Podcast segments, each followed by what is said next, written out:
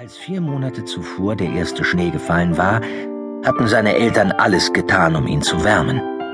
Sie hatten an Woll- und Daunendecken aus dem Haus geholt, was sie finden konnten, und ihn damit eingewickelt, bis er ganz und gar eingepackt war, vermummt geradezu.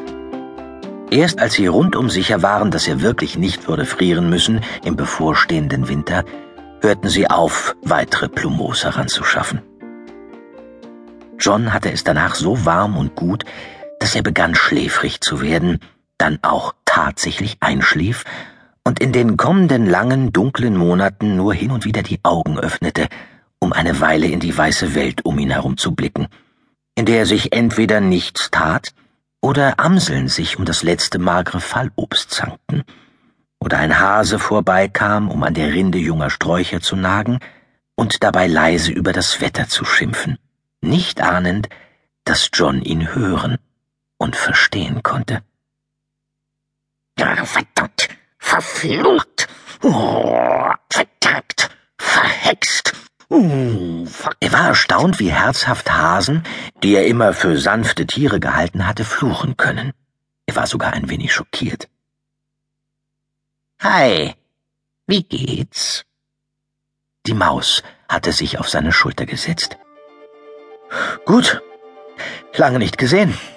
Alles klar? Das wollte ich dich fragen. Hab dich kaum erkannt in deiner Verpackung.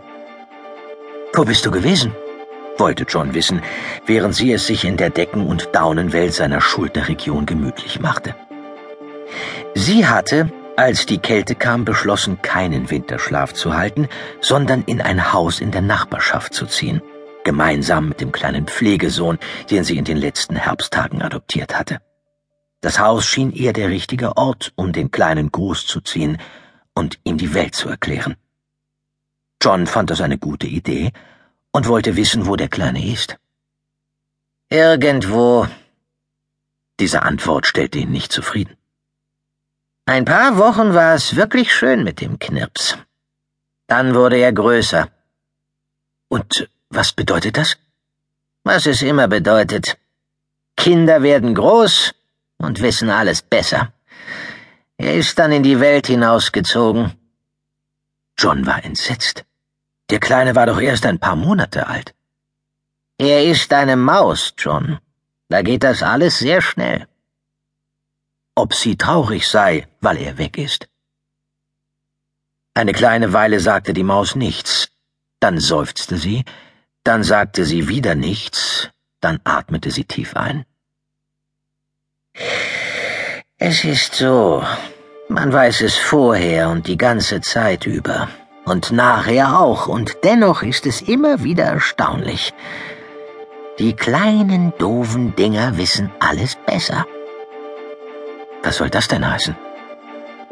Bevor die Maus etwas erwidern konnte, wurde ihre Aufmerksamkeit abgelenkt. Johns Vater hatte die Veranda betreten und Holzscheite vom Stapel genommen, um sie ins Haus zu tragen.